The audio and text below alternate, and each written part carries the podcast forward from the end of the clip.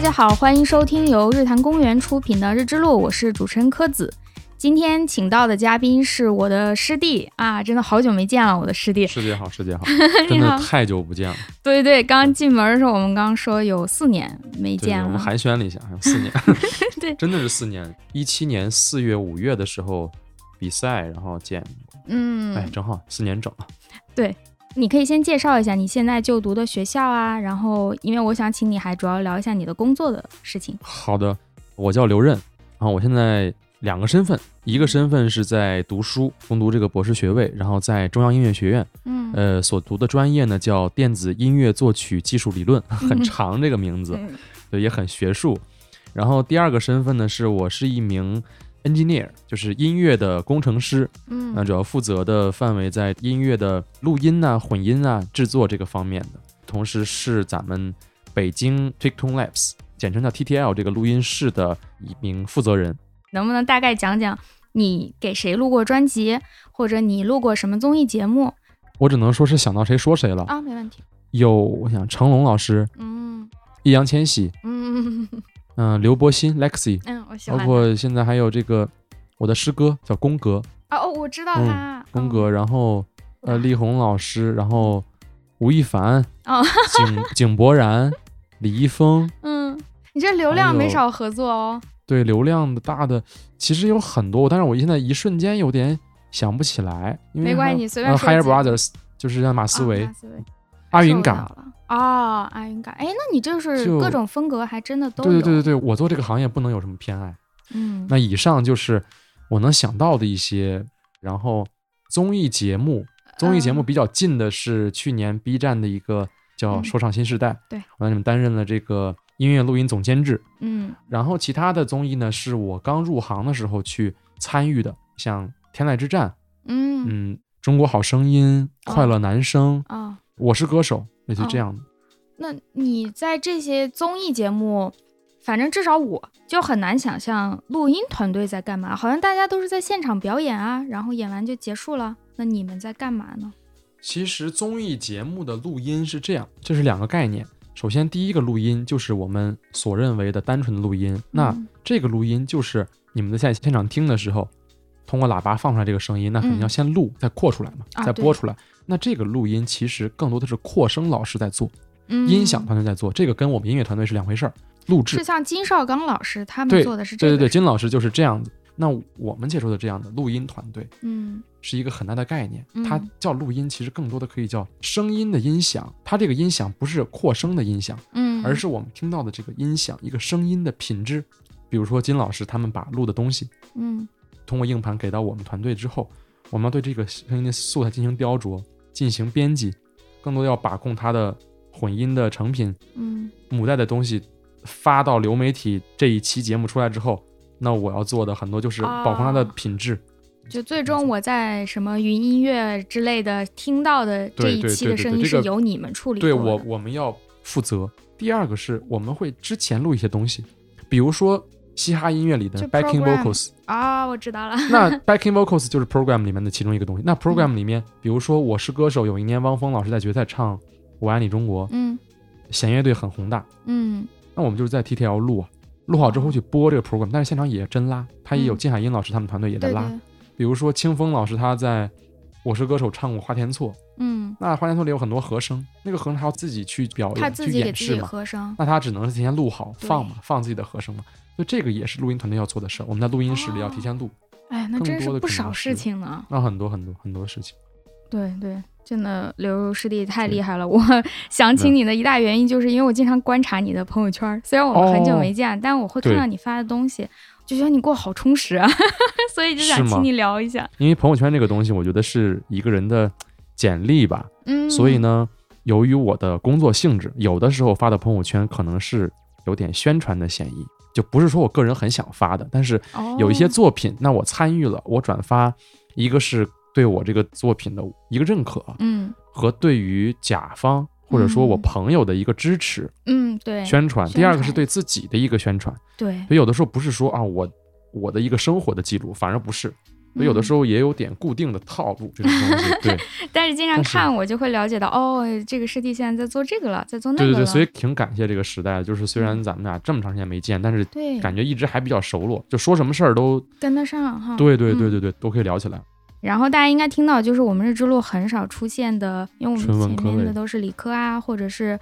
比较文理兼收或者社会科学，就是对对，我记得你当时嗯，邀请我的时候跟我说了，说好像比较少，就是叫文科或者叫人文对这种这种的。哎，之前没有过音乐人之类的了，绝对都没有，是音乐是绝对没有的啊，真的吗？啊、就哦算文史还稍微涉及一点，但是真的纯音哦，乐，我算是第一个第跟，一个就是音音乐方面的，是的哦哦，而且我明天要荣幸录一个嘉宾，他是体育学博士，所以我这个周末哇就塞文体两开花，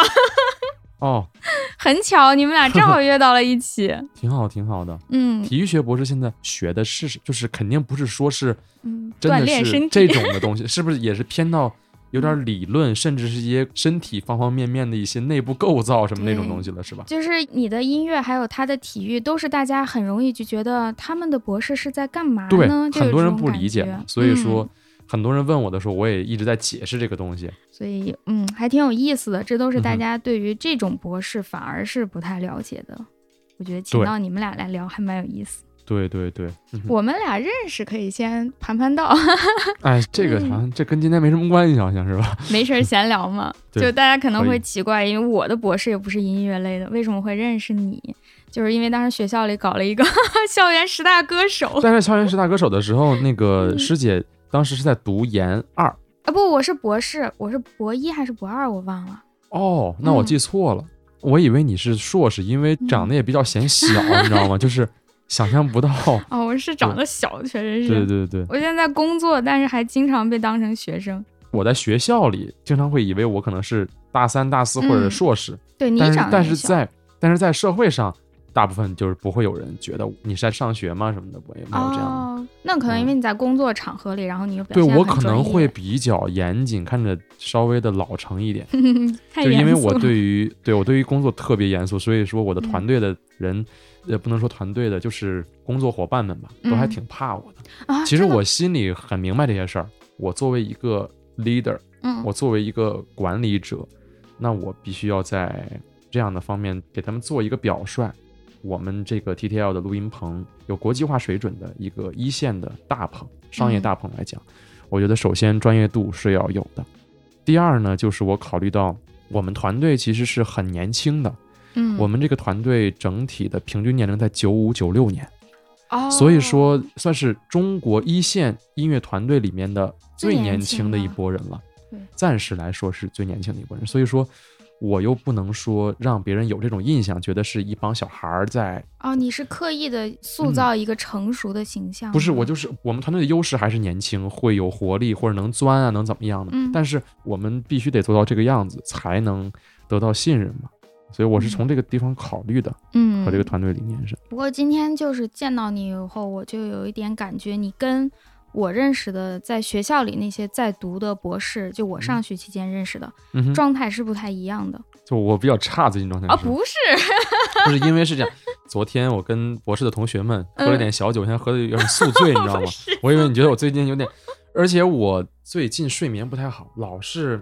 质量很差，然后干这个行业的吧，我们这种多少有点心律不齐， 就是嗯心老悸熬老是夜是吗？对对对，所以我最近这两天有点犯病似的，但是跟你聊天，我觉得现在好多了。 但我是自真的己一不个是人说会你有状点态不好，我是想说你的整个状态，状态尤其跟人说话、交往，你一嗯进来，其实咱俩很久没见了，对然后今天来的时候还有我哦，们你说另外一挺个亲乐切的是吧？这个那对种是你其实很会跟人打交道，不是那种油滑式的有什么技哦巧，而是一嗯种很放开的状态。我见到一个陌生人，我不害怕；我见到谁，哦，我那都可倒以不跟会，他自那然倒的不说会那话。倒不会我但我是其我实很这一点在很多的在读博士身上是有一点难的。我的本科啊、硕士的这些学弟学妹们嗯，跟我说，就是他们的老师，这个老师还是博导，嗯，就说：“哎，你想想，读到博的人 能有几个正常人？就 这个。对，就是 就是博士期间”所经以，常我互其相实对我可能在这个方面，师姐会觉得，哎，可能还挺有亲和力或者怎么样，但是我可能在别的方面也不嗯正常，就比如说我的睡眠就不太好，然后嗯我的一些怪癖啊什么的，对吧？就对对对，都有可能。但我感觉，就是你只不过没同时发在现工作这个事情，对你的性格还是有一个正向的一个引导，也给了你我觉很多得是机的，会。我觉得是的，因为毕竟工作在录音室，嗯我不仅要接触一个一个音乐人，嗯我接触的人可能是有制作人、嗯，有作曲、有嗯乐手、嗯有艺人，甚至还有一些投资方的一些哦制片方啊，包括可能就是胡同里面的一个住户，他听说哎，我家附近有个录音棚，我想去试试。哦是吗？素人可能他也花钱去录嘛，我想自哦己体验一下。哦，你这个棚里出过这么多的音乐作品，嗯。那我来你这个棚里感受一下，艺人们是怎么录音的，是一个嗯什么样的体验。所以说我都要打交道接触的。对嗯，这个是大部嗯分读书人缺乏的一个经历，就是跟不同的人去打交道。大家往往对见的不是同学就是老师，是很单对一的。对对，这个是。但是我有一个特点，就是因为现在还没有毕业嘛，现在是嗯二年级，我从本科一直到博士这么多年，因为没有间断过，一直在学校里，嗯所以说自己觉得心里还有少年和学学生学气学学生气息的那个在的。我觉得嗯这个是我自己比较珍视的一点。还没有变对成很油腻的社会人。对，我觉得我以后也不会很油腻，就是我对人还是挺真诚的。但是呢，不得不变的有一点，就是要见什么样的人或者老师嗯去说什么样的话。那我肯定不会说，我跟客户也是很逗逼或者怎么着的。啊是尤其是可能刚过来的客户，我还是嗯要塑造一个啊、你很靠谱、对很精干的一个商业一形个小象伙子的形象，或者怎么样，就让人家觉得舒适，这个是比较是我追求的。对对对，因为录音这个东西，不管你是录音还是混音还是怎么样，就是反正嗯是到我们棚这边跟我们合作了，我觉得就拿最基础的，就录一个人声来说，我会从很多方面去考虑。当然，录音技术这个不用说，这个是最基础的一个东西了。嗯那我们可能会从布局上，比如说我一个艺人朋友，嗯他可能喜欢安静，喜欢暗一点，那我就会把他的灯光调的哦，你连这个都会考虑，我都会。考虑，因为那他录音的话，这个东西是很能够影响他的心情哦，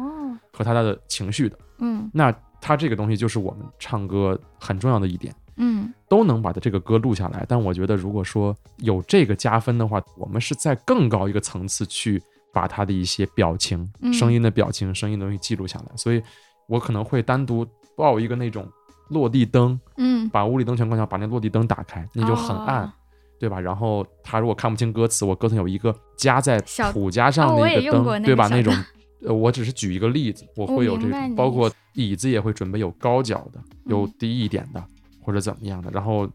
他们如果需要一些水，我的棚里有冰的，嗯有常温 ，的有有咖热啡，的有牛奶，有水，就什么都有，就让他们来了就感觉很舒服的录音。我一直觉得我们这个行业嗯不是说录音棚啊，就整个我们做音乐制作的幕后这个圈子里面，我们就是一个服务业。哦，那顾客来了，不管这个顾客是素人嗯也，好，是多大的明星也好，都是来你这儿是希望能够把这个事儿做好的。嗯。所以说我很多事情都会注意这些细节。那我还有比较基础的嗯问题。其实很多人可能还是不太清楚录音棚在干嘛，嗯可嗯嗯能大家会觉得你的录音和嗯咱们现在这个录音嗯哼，都叫录音，对对就是对，咱们俩坐这儿各拿一个话筒，用一个很小的这种录音记是的录，以及你到一个专业的录音棚，他会觉得也就是拿一个录音记录，然后放点伴奏音乐，跟 KTV 似的，只不过把它录下来。就是嗯哼到底录音棚里发生了什么，是在干嘛的？其实大多数人也不是很清楚，嗯大家也不知道有什么录音棚。回头我们会把你那个录音棚的名字贴在那个 show notes 里，但是我相信很多人哦听完、其实那也个不 credit 知道里。面会有。嗯像我算是喜欢音乐的人，但是我也基本上听过录音棚的名字很少。我们会知道音乐人，嗯会知道唱对歌的人，对最多会知道乐手。对，录音绝对棚是就这像百花深处这种极其有名的。会听过， 然后其他的真的没有太大概念，大家不会对说我听到一首歌百我去花录查音查棚，它在哪里录的，没有对，百人花会录音棚看是相对，如果他是一个人的话，他就嗯是一个前辈。嗯对吧？算是一个前辈，而且名气也很大，所以很多人都听说过这个棚，而且对它应该又是有国家的一些扶持，哦这样嗯，，应该是有这样的，对嗯，应该而有且这它样比较早的得到了一些宣传，大对家，会他提它，在应该是上个世纪吧嗯，末的时候，应该是录了很多大牌，那时候棚可能也不多，对，那个时候肯定没有现在多，现在是，我有在朋友圈嗯看到有人晒一些去的那个棚里录音，就比如说我的一些制作人朋友，嗯他去了朝阳区的一个棚，啊然后晒一个定位，晒一个棚照片。我说哇塞，我说我说现在就是一堆很好的棚啊，我没听过名字，哦，我你甚都至没不有知听道，我这过啊里面那么好的设备都就是一个接一个的嗯接踵而起的感觉，也有可能人家是老棚了，但是我不知道而已。哦，但是就是北京的棚还是很多，而且好棚非常非常多。那你这棚里所嗯谓的设备啊，什么都有什么？除了最简单的就是一个录哦，音那设备非常多了，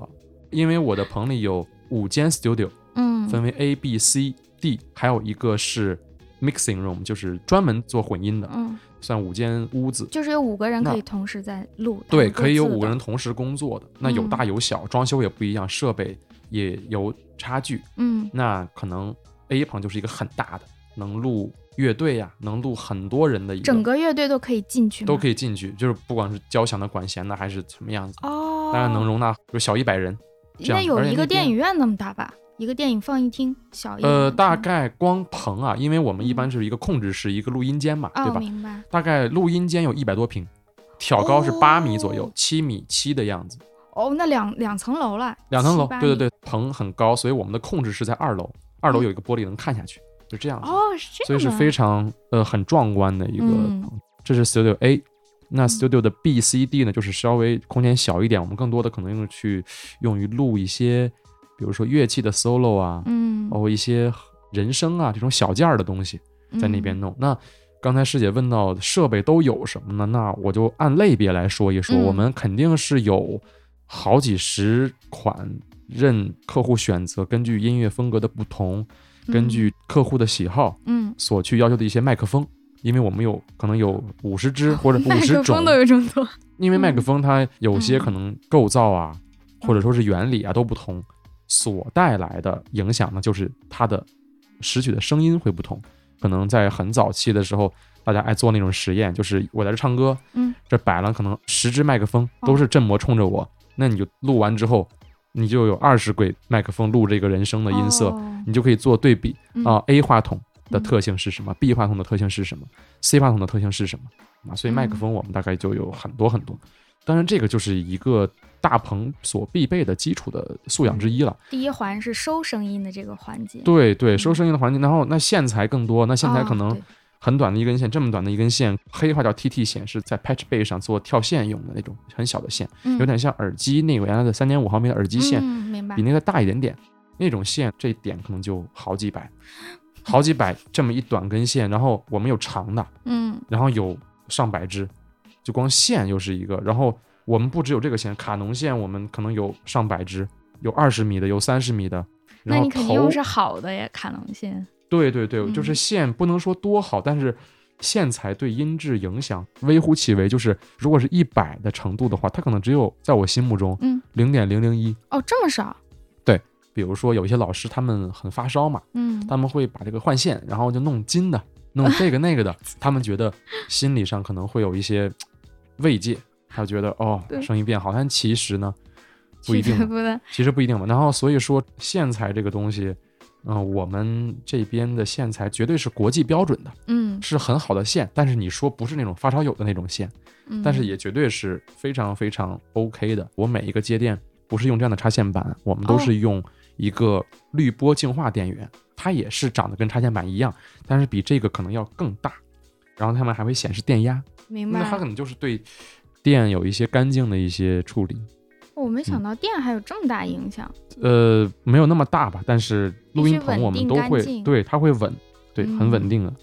明白了。嗯然后接下来就是声音，这是从话筒收进来，跟着对我们线的。设备，师姐也把我的 yes get 到了，就是我就是想从一个信号流程上把这个说一说嘛。然后那麦克风，然后有线，嗯然后那麦克风完了之后，主要的设备就是话筒放大器。那进入到它，因为那麦克风嘛，它的信号是很微弱的，它是一个模拟信号。那进入到我们的这个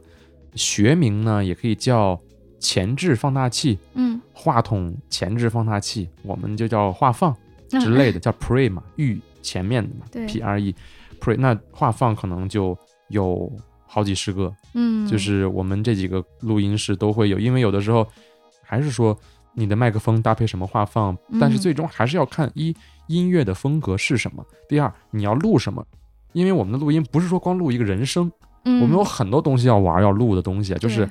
乐器或者说你随时能听到的任何东西，我们都可以记录，还是要看录的音源是什么，嗯源头是什么，然后歌曲风格是什么，我们才会根据这些东西去做出判断啊，我用什么样的麦克风搭配什么样的话放，嗯这是话放有这么多，呃，再往后一集其实就是到了一个可以叫声卡，俗嗯称叫声卡，然后我们其实更多的就是叫 ADDA，它其实是一个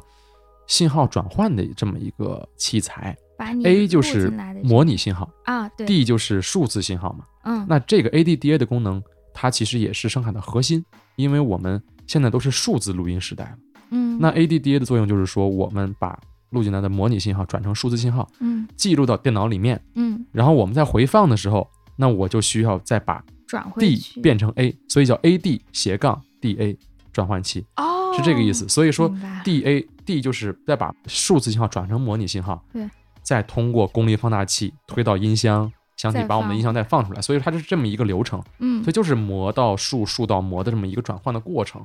然后，那我们再往后，其实就是计算机、电脑，那嗯肯定有很多，因为有很多屋子嘛。嗯然后电脑完了以后，那可能就是要到监听的设备上，那啊音嗯箱各种各样的。我控制室这几间屋子，每间屋子可能都有三对音箱，你会实时的听到里面录的状态。对，这三对音箱我们要不停的切换嘛，因为要知道我们做的作品嗯录的东西在每个音箱上它反映出来的声音是什么样子的，有远的嗯，有近的，有大的，有小的，有好的，有烂的，都要照顾到，因为好的音箱这就不说了，烂的音箱或者说平价一点的音箱，嗯，那要照顾到所有人嘛。对吧嗯我们要听到一般的音箱出来，我这个作品是什么声呢？之前电影学院的娄威老师说过一个话，我觉得特别好，就是一个好的作品是经得起毁的。为什么哦说这个？话呢？因为当时是这样，就是在 B 站有一个视频在讲抖音怎么把音乐毁掉的，就是哦嗯这个音乐做完母带发行之后呢，在抖音上这个音频变得面目全非，嗯，它的混响感觉也变了，然后声音也有点失真，有有点破。然后娄老师就说了这样一个非常客观的一个话，我觉得特别好。他就是首先把抖音的这个情况大概说了说，就是嗯说算是一个时代的一个审美，有是些人可能他甚至就是喜欢那种破了的声音。是我一个同行嗯说，竟然有客户跟他说，他就想做成抖音那种效果。嗯就是一个好好的歌，在抖音上都已经被压缩的面目全非。然后我当时也觉得很可笑，但是娄老师的一句话，他说：“如果说抖音的嗯，嗯音响声音的审美能够代表这个时代，那他太伟大了。”我觉得确实是这样，就是说我们读了这么多年书，读到这样的一个学历，我们应该会要比没有读这么多书的人有更多的思考跟嗯一个包容的心态。对包容，真对的，所以说娄老师这句话，我觉得说的特别好，我这么多年一直记在心里。就是如果说抖音这个声音，它真的能代表这个时代了，也就是人们都接受这个声音了，嗯那它不就是好的吗？对，所以说这个东西就是一个哲学问题，而且他就有说，一个好的作品是经得住毁的，嗯，所以不是说都要进录音棚做东西的。现在 home studio 这么盛行，是啊没有任何问题，我觉得，嗯我是而且制很作多人啊，对啊，而且很多的歌都是这样做出来的。但是有些东西它没办法，只能去录音室。嗯有这么几种情况：第一，这一首歌它的完成度和所涉及到的工作人员很多，嗯有可能，比如说一首音乐作品，嗯歌手是歌手，嗯词曲、制作人、编曲、哦乐手，那他们就要有这么一个大本营。对我自己是制作人，我自己写，我自己编，我自己唱，那我自己搞定 OK 啊。对但是如果说某个艺人他要出一首新歌，嗯那这个新歌是他的背后的经纪公司、唱片公司帮他打造的，这是有团弄队的这有个团队的。嗯那录音的时候，那就需要有录音师在，是啊他要进去唱，嗯有人去指导他唱，那也有词曲去盯，探个班去看一看，嗯对吧？也要有整个的一个监制要跟这么一一个项目。那这样的话，那我们不可能在家里面做或者怎么，那就肯定要有这么一个专门的一个地方，嗯提供这样一个平台，让他们去很专业的、嗯专业的人把这个专业的事儿干掉。对这是一种情况。第二种情况，比较去录音室的就是，有的时候可能我要录乐器，嗯比如录鼓，嗯那录鼓那我只能去录音棚录啊。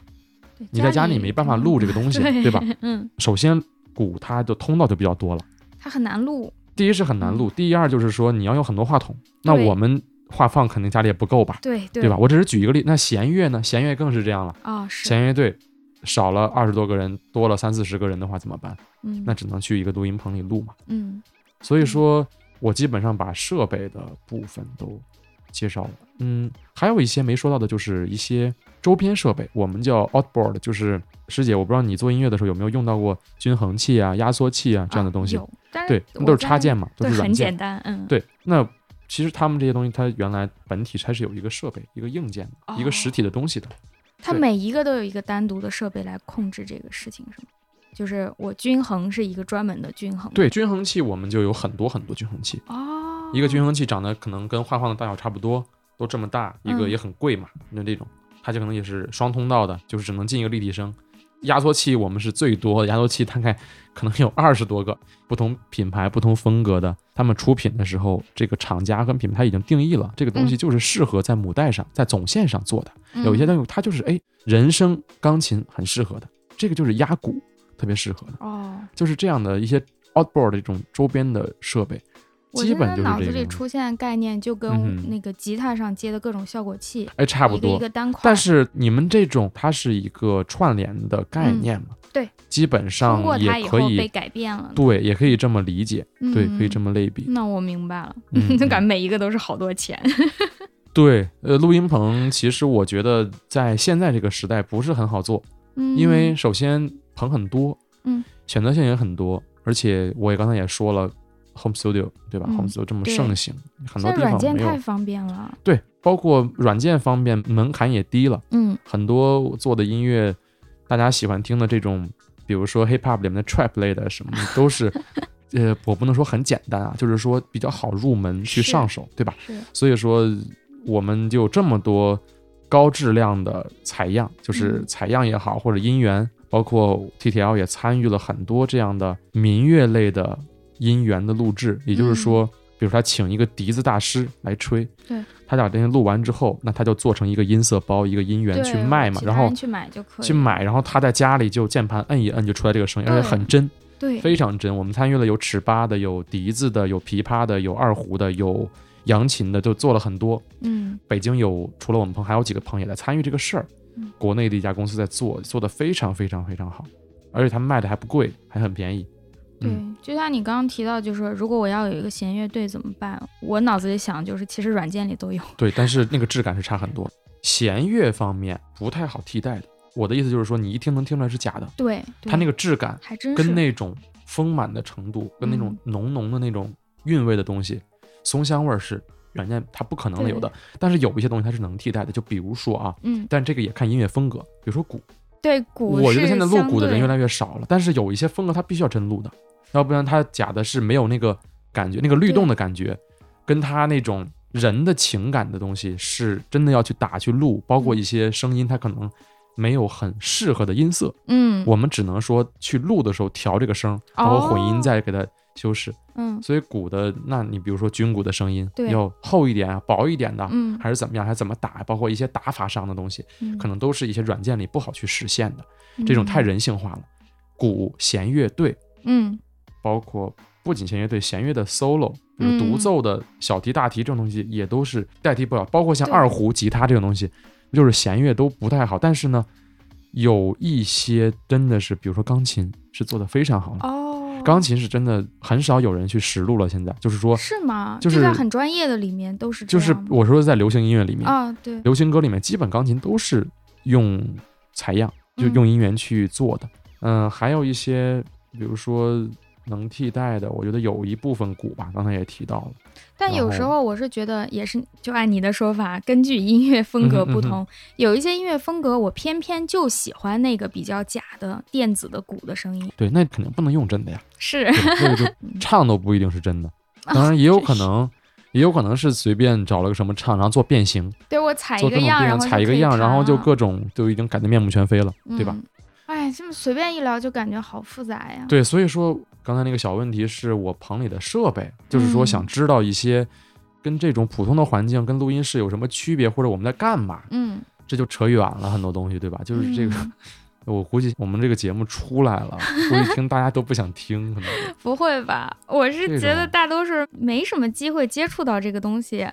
可能还嗯，会比较有但是兴趣哎，咱们这个了解节目的受众群体大部分是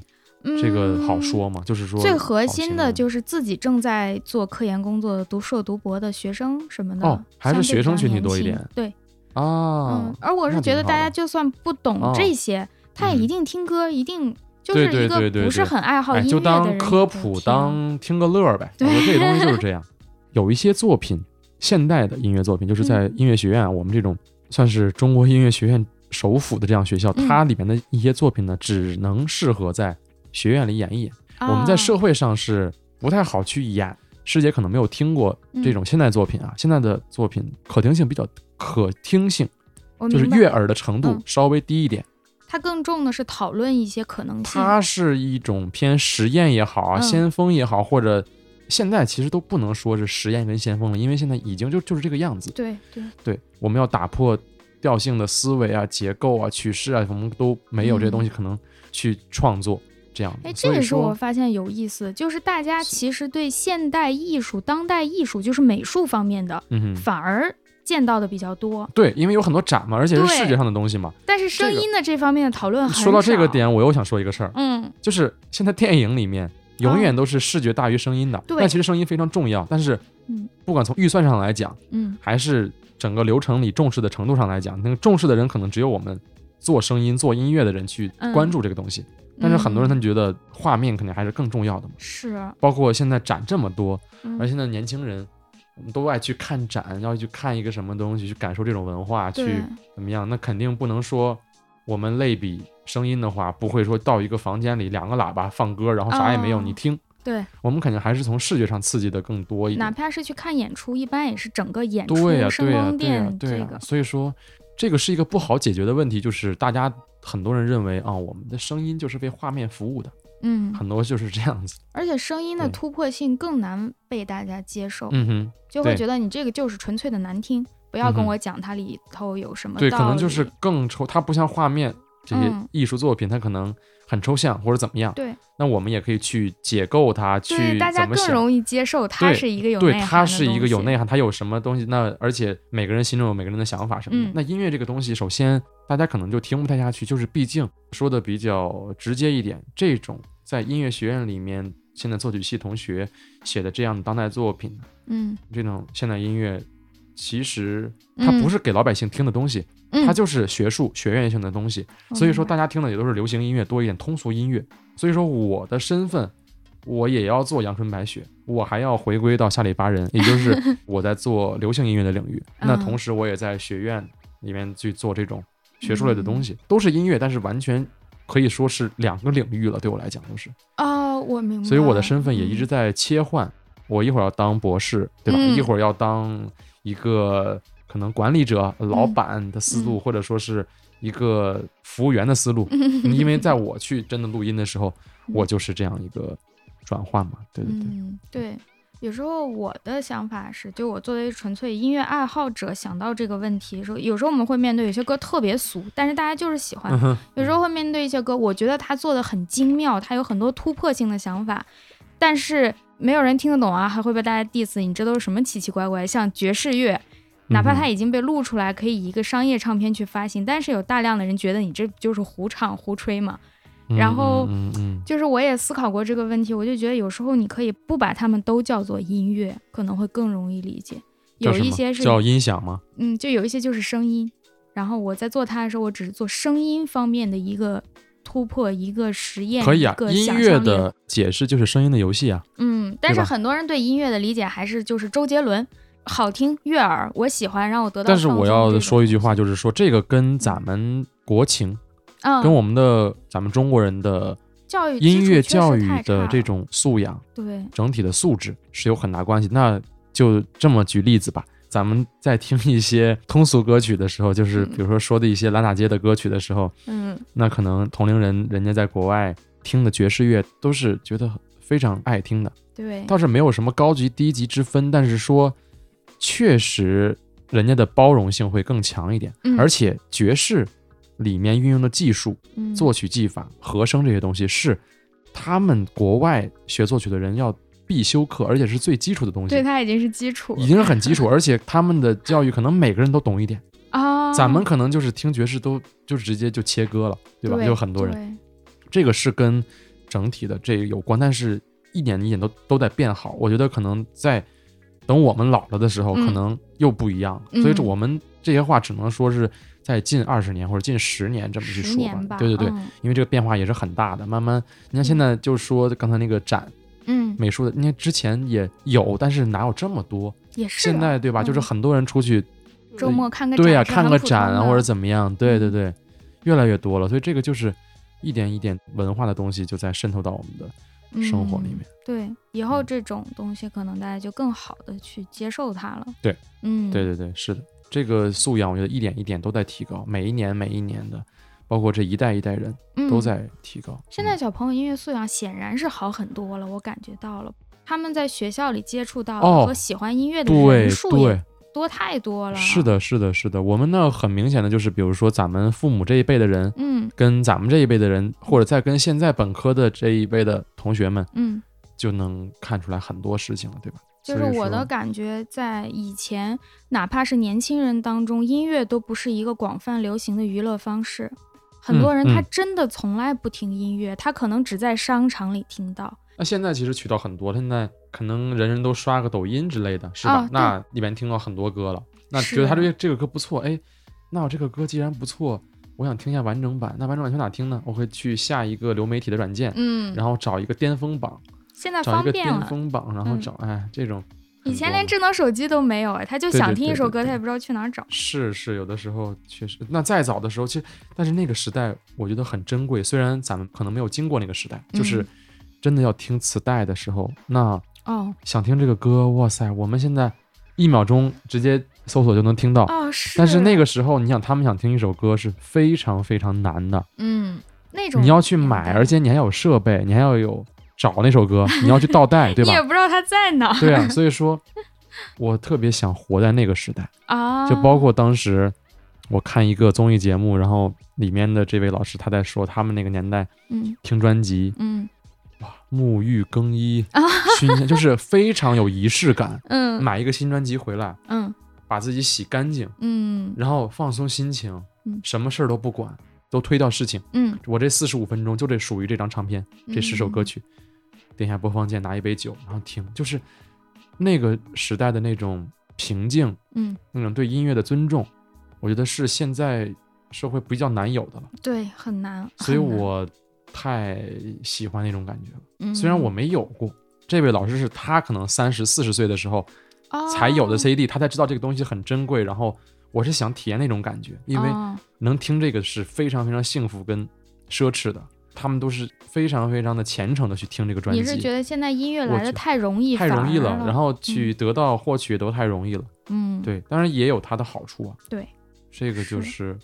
就是这样现在基本上说黑胶复兴也是收藏的更多啊。对，，收藏的，嗯，反正黑胶肯定是比 CD 要那个什么嘛，但是可能过十年二十年又成 CD 复兴了。 也 有这可种，能啊而且 CD 现在做的越来越大，什么就是说、哦嗯不是 CD 大小不变，但它的包装越来越像黑胶的那种。现在很多都是做成这 样子的。哦，我好久没买 过 CD 对了。啊我，我最近买的，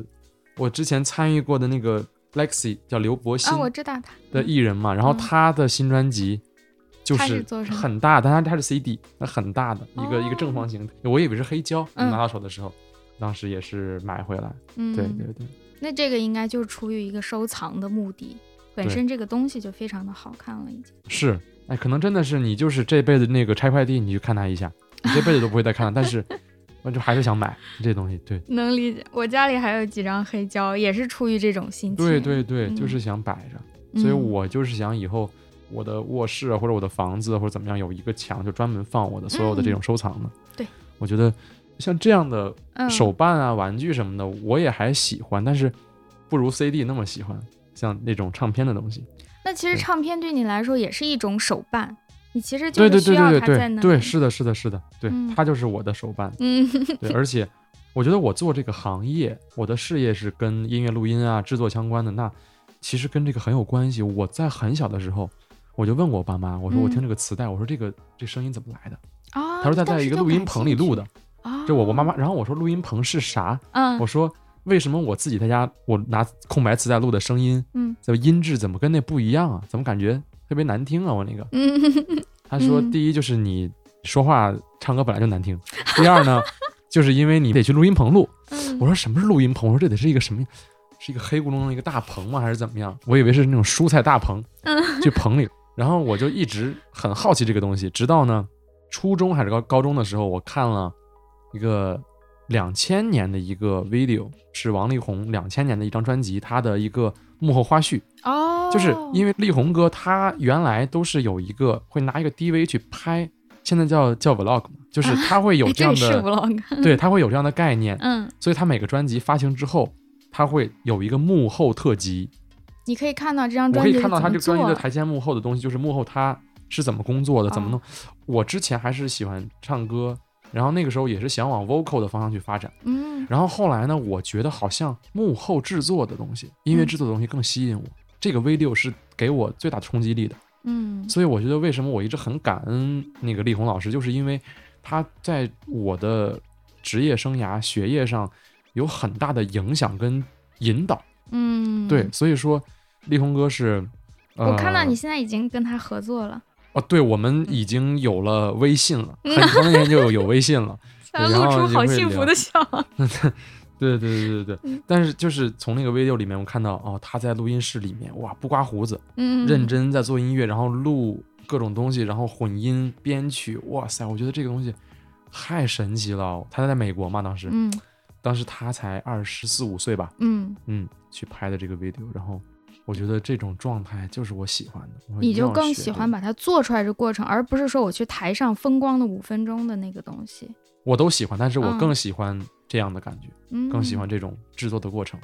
这个感受这个音乐从无到有的一个状态，嗯，我两个都喜欢，但是我现在可能我更多的是为艺人去服务了。嗯嗯，嗯那我就是已经做的有点麻痹了，就是你不会想着去再展示自己了，你就是 OK，我给艺人服务好，哦，去把这个事儿做好，用我的能力去帮到艺人，嗯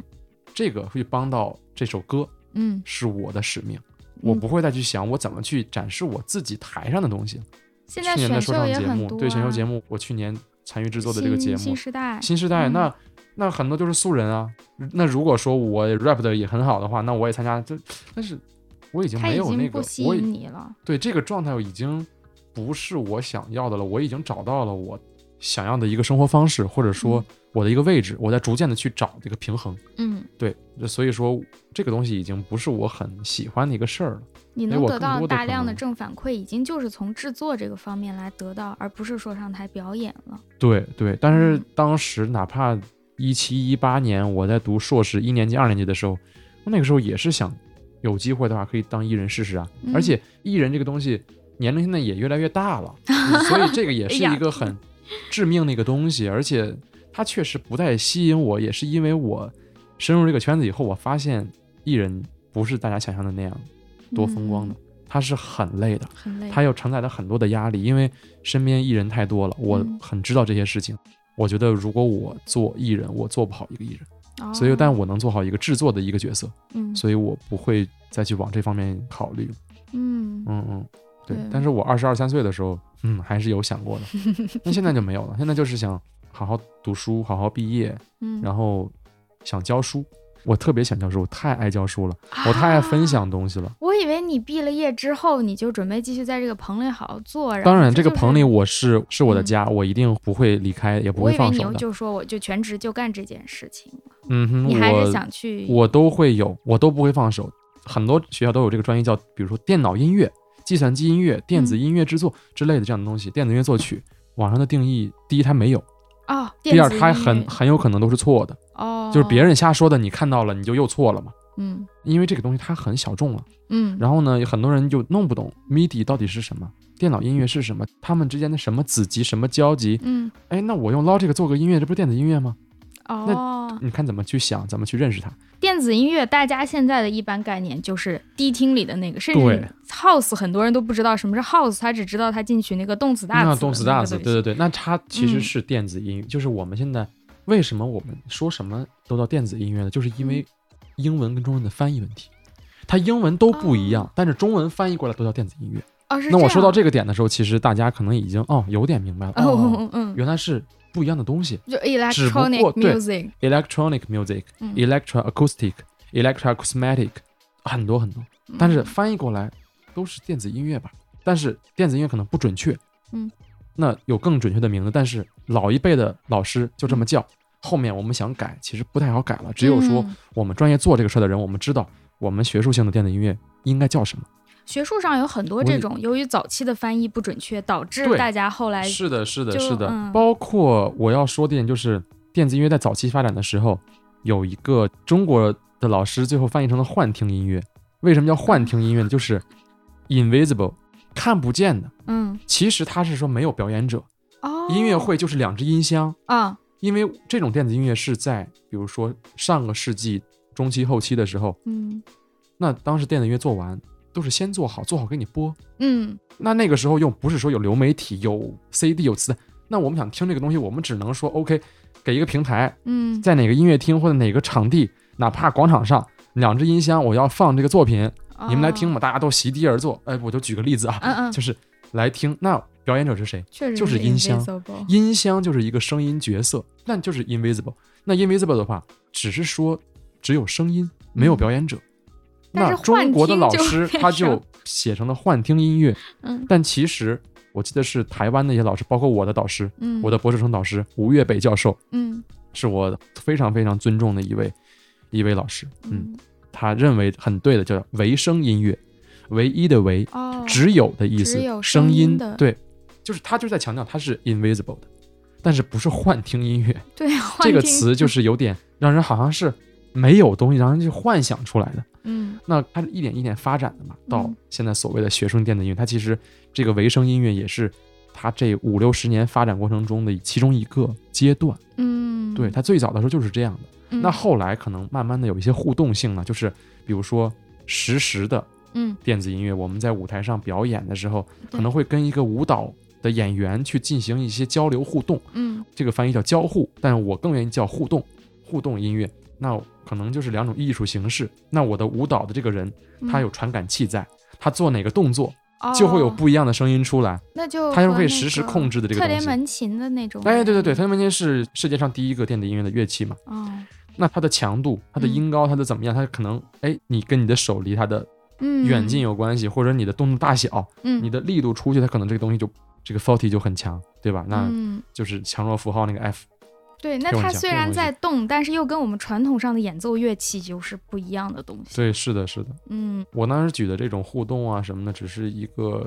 嗯，表演层面的一个，对，这个东西就只能是表演。嗯，他表演的话，比如说一个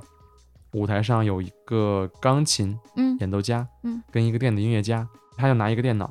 钢琴那个人就弹嗯这个曲子，可能是瞎弹的，也有可能是这个电子音乐家他写好的，嗯，他自己写的。弹的时候呢，钢琴录音，嗯把这个声音实时的记录到电脑里面。嗯电脑里它有一个软件，记录之后进行一些变形啊、采样啊、loop，啊然后再回放出来，你就会听他嗯可能刚才弹那个东西，哎，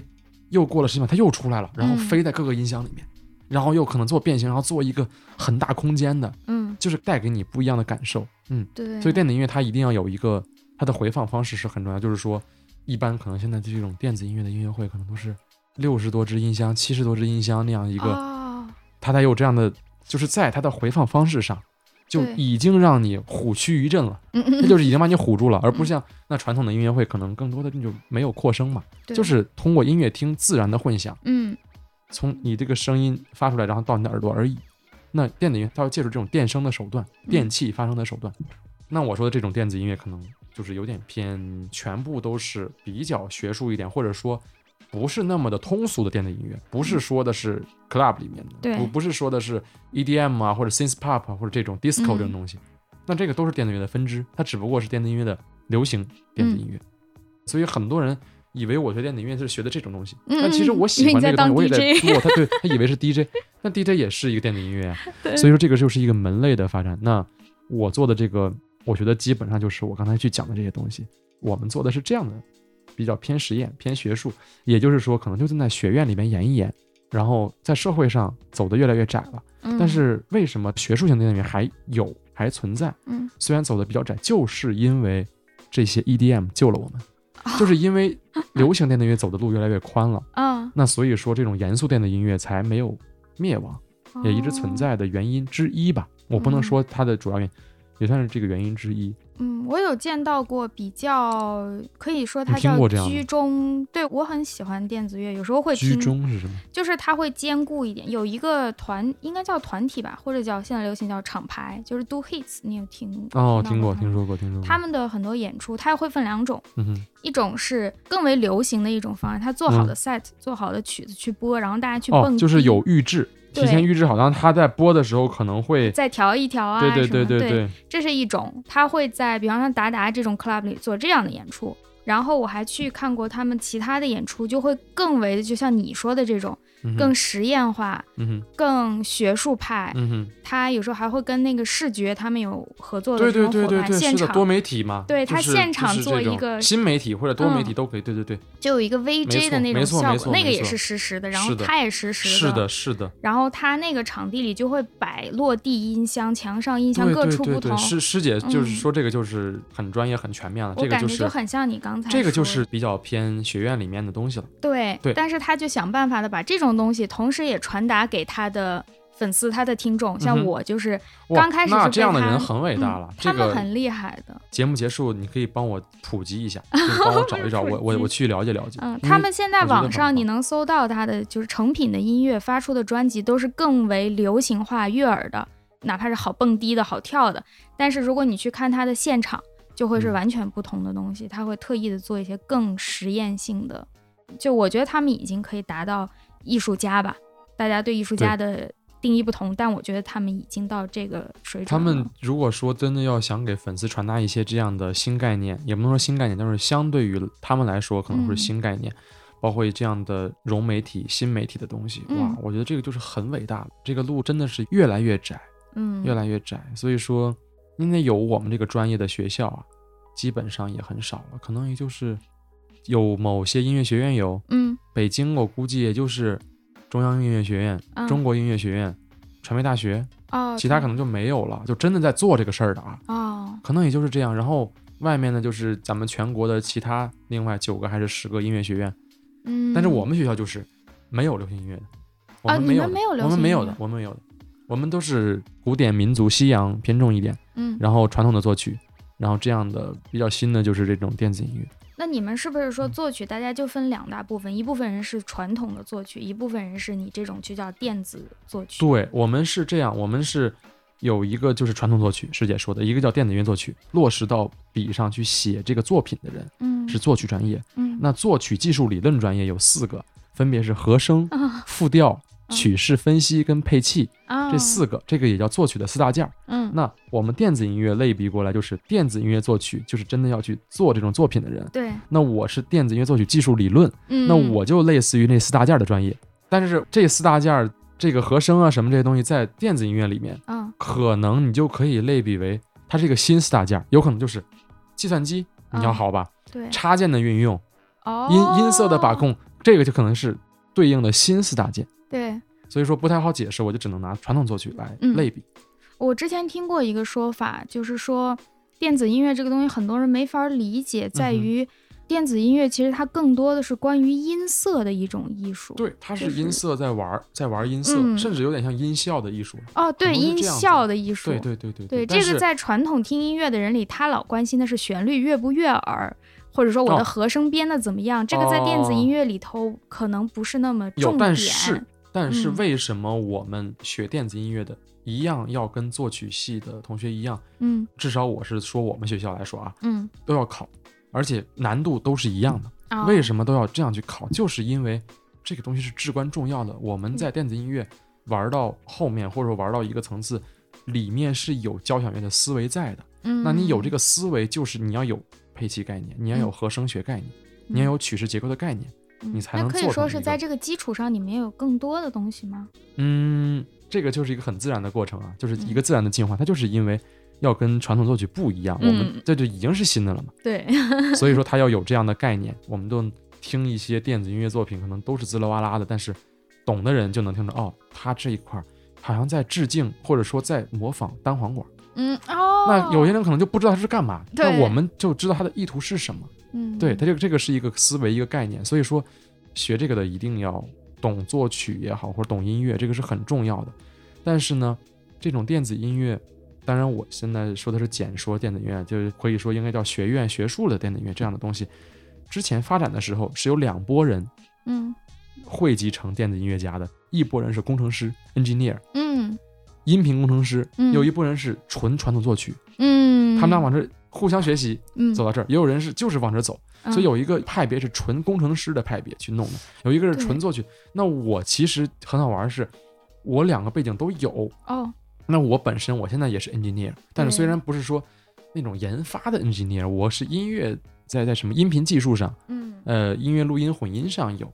所以说我做电子音乐，我觉得也是一个自然而然的走到这么一个路上，因为嗯你既然也学了作曲，然后嗯你又是 engineer，那我电子音乐是最好的一个归宿，我觉得。对嗯。其实我知道的有一些现在的所谓卧室制作人，嗯嗯嗯很多人他们都是学工科的、学数学的、对学物理的。对我老师跟我说，很多老外他们完全不懂音乐，然后嗯，学计算机的，他是然后按数学的道理去排对列这件因为事情。音乐也是数学嘛，然后对，他们就就都来搞这个。哦，这个话还不是我老师说的，是另外一个老师说的，嗯，我们学校。然后他就说，很多人都不是搞这个的，后来都是觉得他们学的这专业很无聊或者不喜欢了，嗯都来玩电子音乐了，就这么这么玩起来。是，所以我说知道一些人是这样。对他嗯们很多人就是有人在 YouTube 上嗯看了一些视频，就是实时他拿一个吉他横着。嗯就乱播，然后出来的声音很奇怪，嗯就是那种有点实验类的电子音乐嘛。那这个人他就不是乐手，嗯，他就是在玩这个声音，对，然后去对，弄，他就是一个计算机背景，嗯，他在把这个声音做变形，做怎么样，创造一些自然界里没有的声音。这个就是电子音乐的一个一个灵魂嘛，一个、一个啊精创造髓。自然界里没有的对呀、声音。对呀、对是吧？是的，是的，嗯这句话太好了。那你你这都是我老师，师教我的，他的理念不是给我老师吹彩虹屁啊， 他是真的我很敬重的，嗯，从你刚刚讲的东西，我真觉得他也确实是很厉害。对他太厉害了。那你们还要学数学呀、这些东西吗？其实跟音乐相关的课程，呃，嗯专业应该只有录音专业会学数学。那我本科是音乐录音，所以哦我本科学了一年的大呃大数，那叫什么高数高高数？哦，你也得学对高数。呃，嗯我们的培养方案还好啦，没有 大雾。嗯，嗯传媒大学的同学要学大雾的，其实我觉得也得学，因为你那对个音频啊什么，其实对也是对，都要物理。学。所以当时有一个，我忘了在知乎上还是嗯在哪里有一个黑，也不是黑，就是调侃，他就问中传的最惨的专 业是什么？都说是录音工程。都嗯，问为什么，他说你学录音工程，你不仅嗯要考超过一本线多少多少分儿，嗯一个艺术类啊，要超一本线一百分，学一个艺术类，然后你进来以后，嗯，你要学学这个这个这个这个工科的课程列了一堆，对，然后文科的课程列了一堆，文史类的列了一堆，音乐类的列了一堆，就感觉你这四年要学的东西是可能五六个专业的人 要学，然后最后他还跟你说，OK，你这都学会了。嗯你毕业以后的工资是什么？ 就是就是，我当时就觉得特别好玩儿，你知道吗这个东西就对我那但天是是在准备大纲的时候突然想到的，就是你其实数学、物理这个东西不一定说你哇可能学到多么高深，对，但嗯是实也际说实上话是都录音忘工了，程，因为 因为那个时候我们有课程叫，比如说电声学，电声学嗯基本就是、就开这个课程就之前我们还要学一些模拟电子技术。啊，就是这样的基础课程，你才能学到电声学，不然你都不知道它里面的东西是什么。对，那电声学又是录音的一个必修课，虽然到现在其实有点忘差不多 了，但是你有这个过程，你还是体会过的，你还知道这些东西，就是这个嗯喇叭是怎么做出来的，嗯，它的构造啊什么的都是这样的。包括传媒嗯大学，他们学生都有小学期，他们都会去自己做喇叭、做话筒、做音箱，哦哦，所以北京这边的资源是非常好的。这个确实这个是谈到这个资源，我要多说一分钟这样的话，嗯请就讲是 我本科在西安上学，那时候啊的在西安的资源呢，就还没有那么的那个什么，当时的网络还 OK，但是没有现在这样，网上都有一些直播课，嗯，或者者说是一些文字整理的稿，嗯那个时候就是有一个海报出来，告诉你中传哪天什么主题有一个讲座，嗯我会打着飞的从西安来听，听完回去。现在我在北京这么多年上学，那种精神已经慢慢被磨平了，就不会说听到一个讲座，哇塞，我要去听。现在比如说中传那边办一个讲座，我挺感兴趣的，哪天的那天下午我有点犯懒，算了，不想去了，就对不听了，有一点儿就有点身在福中不知福了。那当然也会很自卑。我在西安读这个专业的时候，到北京来跟电影学院、嗯跟传媒大学，因为这两个学校是录音最好的专业，嗯音乐录音最好。那我跟他们去交流、去切磋的时候，我会很害怕。是吗？那我嗯原来在西安，我觉得自己好牛逼，然后来了又我觉得自己这么弱，然后我又是自尊心很强的那个人，嗯我现在比较 OK 了，那嗯我能挺直腰板了。慢慢的，包括我后来，咱们又一起读硕士的一个学校，嗯然后现在要考到中国最好的音乐学院。嗯，那这一步一步的，我觉得这个就是一个自然的进化。如果说我的本科到一个很好的学校了，我可能现在不知道在干嘛。其实我想起来你知道啊吗，就是最最开始的时候，我们聊到听音乐那个事儿，跟你刚刚说这个有一种某种映射，就是在这个资源极其丰富的时候，你反而有嗯可能，对就是音乐太容易得到以后，你就对不对会那对么尊敬它。是是是，你那个时候可能对你来说某一个资源很难，我感觉到嗯我也是，因为我那个时候年纪小的时候，想要看一场演出是很难的，在我们的小地方。对我也可是。能北就京、是上那海有一种场感演觉，出，我就会坐二十个小时的火车去看，然后回来。但是现在就是说，明天下午我可能在西城，然后朝阳有个演出，我就觉得啊，好远啊，对算了吧。一样一样就，我们就都是觉得这很样远。我们现在就在一个城市里都觉得远，但是嗯，几年前觉得几千公里都不算远，对，它而且越还远还反而很会幸福让你更更对它。对，嗯所以我觉得师姐帮我总结这个特别好，就是因为我经常跟我的同事们去讲，嗯，或者跟我朋友去讲，我说我是小地方出来的，我说为什么说小地方？虽然其实不小啊，就是首先我的家乡是石家庄，它也是省嗯啊会嘛，它不算是很小的城市。对啊，呃，西安更不用说，很牛逼，我的第二故乡。嗯， 那我在西安读书，我说的这个小地方不是在黑这个地方，啊我只是说，针对于我的事业来讲，嗯，它的资源相对于北京是小地方。对，我是这个意思，不是说我在哪个村儿里什么的，不就不是那意思。这个小地方给我造就了一种什么好处呢？就是过过苦日子，那个苦是带引号的，就是这个嗯专业上的苦日子。第二，正是这样的小地方，让我磨练了一种心态，就是不论我做到一个什么 level，我跟多么大牌的艺人、艺术家合作过，那我随时可以去跟素人合作。嗯，我就说我的心态不会说，哦，我已经到一个 level 了，我录他们我就不耐烦之类的。嗯我的团队里就不允许这样的人出现，大家都是要有很强的包容性。然后我其实，啊，我开始自己 Q 了，我开始自己 Q，我都没有意识到，听得极其入神，你算可了以算了，继续嗯 Q。你你问吧，我我开始自己 Q 我自己了。我的不是行，那我再最后说一个，然后咱再跟那个什么 走。你请，就我就是想，我活着的意义就是嗯，第一就是我希望我真的是去世以后，就是比如多少年以后、哦去这么世以远后，对嗯我希望留下来的东西，就是我真的在想给这个社会，不能说给社会，就是说给中国或者华语音乐，嗯 不管是流行音乐或者教育上怎么样的，因为我现在还不知道以后更远的路具体要做什么，但是嗯我是希望能有一些正向的东西存在的。换而言之，我很在乎我去世的时候，我在我的这个叫什么葬礼上的时 候，啊，我的家人。怎么我的说朋友呢怎么说我，哦，你很这个在是乎我最在乎的。然后是我活着的时候，别人怎么评价我。嗯，当然，我不是说要别人夸你牛逼，你才牛逼。嗯，包括嗯我想教书，不是说我想，嗯、对啊，我刚刚就想 Q 这个事儿，你居对然现想在的可以是教 Q 书哎，对我嗯我特别喜欢分享东西，自己的知识，嗯，我都会没有保留的跟大家讲。第一，我跟年轻人在一起，我会让自己觉得一直自己很年轻，这个是第一点。第二点，那我教给他们东西的时候，我要保证这个东西是正确的，嗯是新的。嗯理念。那这个理念怎么弄呢？那就需要我不断在一线磨练，不断的做各种的作品，嗯去吸取这样的新鲜的理念，再分享给我的学生们。嗯，那这个就是一个良性循环。其实你对吧说的这个就是现在学校里经常宣传推崇的，就是科研和教学。哦，你对，所是谓的，的工作其对实就是科研类的东对西。对对对对，可以这么嗯理解，可以我这的么理科解。研能够带来我哎，对这个知识更深的师姐把这个事儿理解升华了，这个我觉得特别好，因为我我当时说俗点就是说干活儿，嗯但是你说科研确实因为不断的想有没有新的制作理念、 对制作手法，这个东西真的是科研是研究的东西，对，所以说有点像科学家的东西，但是它又有艺术的成分在。你是一个应用型的科学，我觉得对，可以我觉得这这样个理东解哎呀，这个我都没想过这个 词，就是这样的。所以说这是第二个原因，就是我能够带给学生新的东西，这样我自己也保持一个一直是一个新鲜的一个状态，嗯，对吧？然后第三呢，我觉得教书你不用坐班呢、哎呀，我这也是我我想我聊因为我从硕士开始工作，嗯做录音师也好，做什么也好，我就没有做半概念。那我不可能，我不能说不可能吧，就是说我不太喜欢这样的方式。我父母也是朝九晚五嘛，啊那我不太喜欢这样的，而且我这么多年了，你说我搬回来这种状态，我觉得哎不可能不啊太好了。嗯，对，所以我觉得这个状态也是 OK 的。嗯，那我也可以去兼顾所谓的师姐刚才说的我的科研嗯带引号的科研跟我的教育。然后那第四个原因有两假期啊，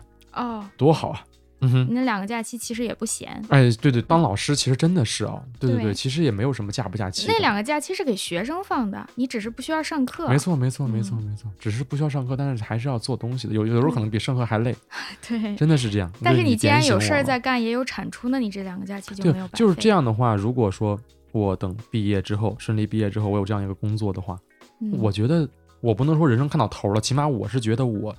是有意义的东西。嗯但是没有看到头，是因为咱们做这些事儿，我做这些事儿，我不知道是有什么新的挑战。比如说这个嗯作品，哇塞，来一个这样的风格，我哎我没尝试过，来啊。嗯然后教学，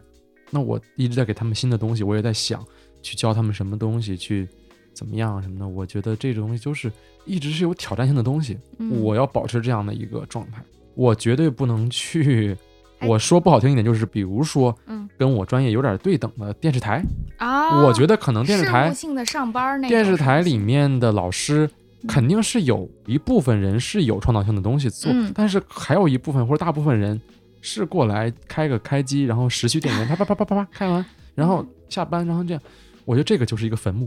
对我来讲啊， 对我不是对对他们不是坟墓啊，这个我很理严解谨啊。，嗯 对我来说，这个是坟墓。我如果这样的话，你不让我去死，我嗯不会拿死工资干这种事儿的。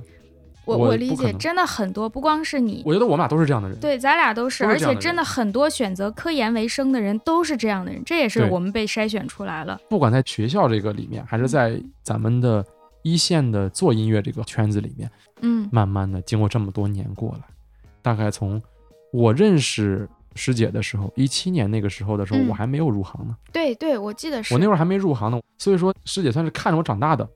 真的是看到我那个时候只是说我喜欢这个，我偶尔在宿舍接个小活儿弄一弄，嗯但我完全没有说正儿八经的入这个行，所以我入行也就是三年半，我是在一七年的七月三号。哦，我记得好清楚。七月三号算是进到这个行业里面的，感觉在这个行业待了十几年了，但是我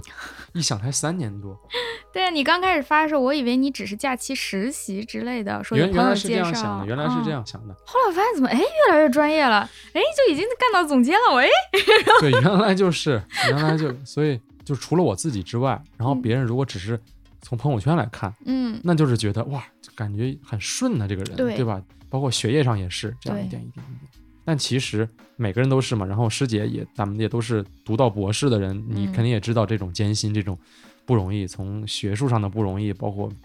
各种的，对吧？ 外人所以就会说哎呀真幸福呀，一直在上学，你很难跟他说啊你到底在对干嘛。对对对对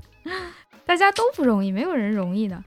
在这嗯个社会嗯上。对，反正我觉得今天聊了这么久，然后嗯又说到我当时问了师姐你这个节目的初衷或啊什么，我觉得嗯特别有意义，就是因为真的是你是把一些学术圈儿的咱们这种年轻人集合在一起，而且是嗯各个领域的。这个平台搭建就很有意义，因为大家都不可能平时会聚啊。那我们现在就是，如果很有幸我的讲话内容被这样的同学听见了，然后能认识，大家能在一起交流啊，或者成为朋友，我觉得这种太有意义了。刚开始我是想找有没有这种节目，我去听一听别的专业的人在干嘛，然后没有然后没有，就是现在还这个有一些了，哦，这个我觉得太有意义了。也是因为日坛公园就是我们这个平台的。他们也在跟我说，哎，有没有兴趣？就是我嗯哼们单独的做一个专门学术的。我说太好了，我也想哎做呀，这个事儿、太好了，这个东西嗯，因为真的很少，我们能关注到的往往是科学家，至少是也的教是授的，。是的，像我们这是样的的人是没有发声机会对的。啊对对对对，嗯就是我们处在一个比较尴尬的一 个 位置，对，因为大家都是记住的是，可能比如院士们，那这个也很不容易了，能记住这些对。但是我们这些真的是当代的这种就年一线年轻搬砖人工读啊读研读博的人，学术的人确实是，而且各种不同专业的人，往往大家互相之间其实不认识，或者认识。你像咱俩，我们就算认识了，但是你到底在干嘛？我好像也不能很突兀的给你发一个微嗯哼信说、师弟，你一天都在干嘛，对就很奇怪。对对嗯，对反而是今天有个契机，我才第一次真正好好跟你聊天。对我们互相认识，对对对，是这样的，对是这样的。也许这个节目不会有很多人听，但是凡是听到的，都已经和我们有一段共同的回对，忆。就是如果是很多人听，我觉得这个可能又是另外一个性质了，就是因为人听的不多，我觉得才有意义嘛。对，听的人都是想听的，或者说是就是咱们这个受众群体的，嗯，我们也就是为这些这样的朋友去。对，我们是自然被吸引到一起的一群对人。对对，是的。嗯啊，我还有一个不是专业技术问题，就是因为我发现，在跟你对提纲的时候，你经常是一点才回我。哦， 是你们这个行业都需要熬夜吗？万一有入嗯行的小朋友来给他们讲一点你们行业这种工作习惯呀、时哦，间、啊他们可以。听一听的。对，万一有人感兴是趣呢？这样子的，就是我要说的是，不是我们想熬夜？第一呢，有两个原因，嗯我就瞬间总结了一下，就是第 一，因为客户或者说整个这个循环圈儿的人吧，就是嗯，为什么我们要下午工作、晚上工作？你要想，客户早晨不来啊，我也发现搞音乐的人那好搞音乐他都 早是下上午来，那我们就那我们也是搞音乐的，我们又是服务者又什么，那我们就要跟他们的时间走，嗯那自然而然就不可能八点起床，八点起床的话。我们晚上还没录音就困 了，那我们就要强迫性的这样子，这是第一个原因。嗯那第二个原因呢，就是晚上确实是比较安静，会有这种，有的时候原来听觉得什么晚上有灵感什么这种东西有点玄学或者有点太俗，嗯，但是确实晚上安静的时候，你是能踏下心来去做事儿的。因为嗯我的分析这个原因是这样子，就是晚上的时候嗯，这个世界已经睡了，嗯大部分人都休息了，嗯，你的手机不会一会儿一个信哦，息去人找你，嗯你可以很安静的想很多事儿。嗯那现在可能两个小时，咱们从凌晨一点到凌晨三点。嗯我最多有两三个微信，工作上的东西。那刚才我们这四点到六点的话，嗯下午我现现在这个时间，我就已经有二十四个微信没 有看，那就会有一些浮躁的东西出来，或者说静不下心。那晚上的时候没有人打扰你，你可以去好好做东西，好好思考，好好想很多事儿。嗯那所以说可能我喜欢晚上，有的时候也是那个叫什么原理，就是舍不得睡，那叫什么？就是觉哦得这强制性熬夜还是对叫对，什就么嗯那种，的就是他舍不得睡，就觉得哎，这一天过得好快啊，我不能就这么浪费掉。但其我实有更时是候那个，有，嗯，我就是一直这样，所以，但是我也在努力调整作息，就是还是要早点休息是好的。嗯嗯对对，反正入行的，刚才师姐不是提到说可以给入行的一些建议什么对的建议之类的，我觉得第一就是要保护好自己的听力、自己的耳哦朵，这个是很重要的，就是。因为很多人有的时候听歌很大声，或者老对呀去酒吧、夜店，或者听现场演出，嗯，我有的时候离架子鼓很近，或者离一嗯些铜管乐器很近我的时老候，就站在音箱前面，对对，那你的耳朵会很受损。但如果你是爱好者，没事儿；如果你要做这个行业，嗯，那你的听力就是你的武器。啊如果说你我听不到了，我这个行业就我就没法做这个行业了。所以我们要把自己的耳朵保护好。第嗯二就是尽量的别熬夜，就是你能正常作息就正常作息一点。就我指的是，比如说晚上十一二点就休息了。嗯早晨八九点起来，这种都还挺好的。那如果真的有着迫不得已要熬的话，嗯，也可以熬，但是怎么说呢？就是我不想刚入行的人就感觉哇塞，怎么老老熬夜什么的，嗯对呀、对他们就有点退却了。而且现在越来越多的招聘信息上写的要求就是能熬夜，嗯，就这样写嘛。反正这是关于熬夜方面给的一些我的认识吧。嗯，哎，有一点就是因为你自己现在是博士，你觉得第一是你的学历对于你做这一行有没有什么很明显的那种好处？然后你觉得如果要做这一行，我想做得好，是不是说高学历一定有用呢？嗯，哇，这个又是一个很大的话题。嗯我其实，在来来的路上还在想这个事情。嗯因为我我们之前蕊的时候，我给的答复基本上总结的意思就是说，学历高低跟做这个行没关系系不大，嗯基本没关系。但是我又想了想，倒不是，我只能说分阶段，就是说在现在这个二零二一年，嗯过去十年嗯，或者怎么样，好像不大，因为现在的这个行业的大佬、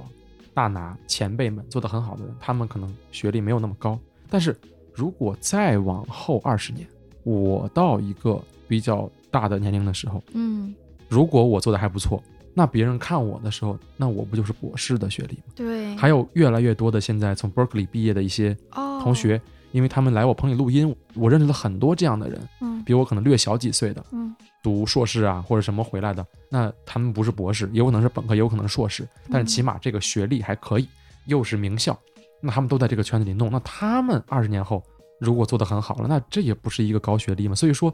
我现在突然在我在刚才在来的路上也还在想这个问题，我说那学历其实也是有帮助的，但是这具体说高学历对于你在这个行业里做的好坏，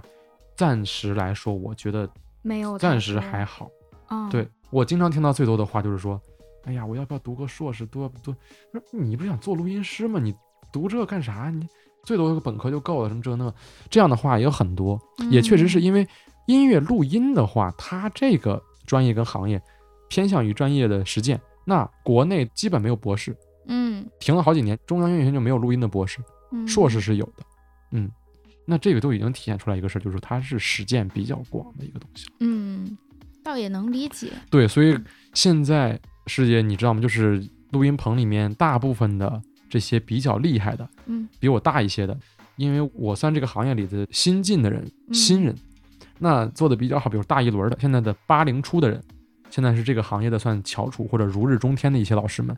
他们大部分都不是科班出身，那个时候都也不没有是那么多科班儿，对对嗯，但是他们有些学历也还挺高的，有可能比如说读是个硕士，嗯或者是个海外留学回来的本科，嗯，在当时也还可以了。对，对呀、但是就现在来说，年轻人入行来说，嗯，如果师姐是这个意思来说，我嗯觉得倒是可以读，因为你读这个跟你实践又是也不是冲突对呀、对是个就相辅相成的嘛，嗯，对吧？？我觉得能读就读呗，对？而且现在主要高学历越来越普及了，好像对不读对个对硕都不算你把书念完。是的，是的，的。所以现在又又在讲，我觉得“三十而立”这个词可能都要改成“三十七而立”，对吧对，慢慢慢慢的都是这样的。三十大家才刚把书念完，或者说硕士读完，刚工作没两年。对呀、根本立不那我了周围的博士同学很多都是现在都三十大几了，嗯太多了。哎呀，好，最后一个环节，我其实应该提前跟你说，但我觉得这事儿对你不是一个难点，就是我们会在最后推荐一首歌，由嘉宾推荐一首歌。推荐一首歌呀， 对，你可以任意选，没有任何啊一的首歌呀，主我见的天哪，这个这个太难，就是对 都于可以推荐五对十于首。对于咱们搞音乐的来说， 我不推是荐高一首音 歌非常难了。天哪，那我这首歌我那我肯定是要推荐自己人了。那当然了， 我推荐啊觉得我你推就荐是我这推样荐宫格，啊，好好好，我推荐宫格的一首歌吧。嗯啊、那我把原因也说一下，我不能嗯随便一推荐嘛。具体是哪首歌我还没想好，但是肯定是他的歌。好，第一就是因为宫格是我的本科的师哥，嗯跟我关系很亲。第二呢，他是我心目中的音乐超人，想法也好，理念也好，而且他这个年龄能有这样的思想，我觉得他对我的影响也非常非常大，所以嗯我在这儿也要向他致敬一下，确实是我们特别好的一个榜样。那我要推荐的话，这首是宫格宫格老师的《坏孩子的天空》，嗯，英文名应该叫《Kiss Return》，就是它我推应荐该这就首是吧，取的那个电影的梗吧？我估计是，嗯嗯，首先这首歌极其的简单，就是在和声上、编曲上嗯很简单，但是呢又挺抽象的，用的整个的搭建的节奏的一个架构，嗯，它不是正常的一个鼓的一个结构，它是挺有意思，跟你看敲什么东西似的，而且旋律也很好，嗯词又很戳我。这四句，我觉得特别有画面感，叫“红灯、绿灯、路灯，好像城市的萤火”。富人家的车从楼下丁字路经过，车里的女生让她脸通红的像苹果，远远看着觉得自己不配被她听说。嗯，我觉得这个词很戳我，嗯好，那就结束了哈。谢谢谢谢刘任，今天我们这期节目就到这里，好我们一起来谢谢师听姐，这谢个，谢师姐的邀请。 不客气，应该我谢谢你。好，我们来听这个坏孩子的天空，拜拜。拜拜，拜拜谢谢大家。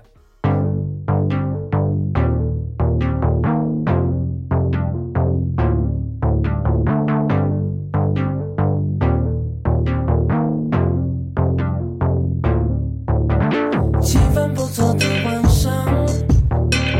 太阳散着小路边，在跟天空变亮，夜路都格外宽敞。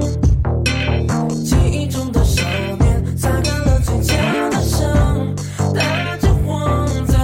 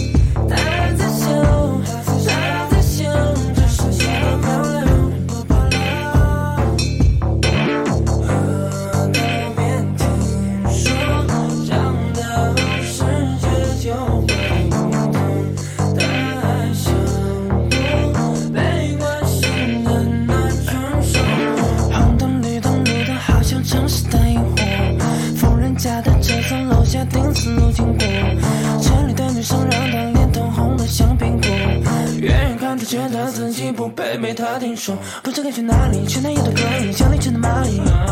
每下波都抬起，从没有了压抑，不再金字塔里，他无脑子叹息。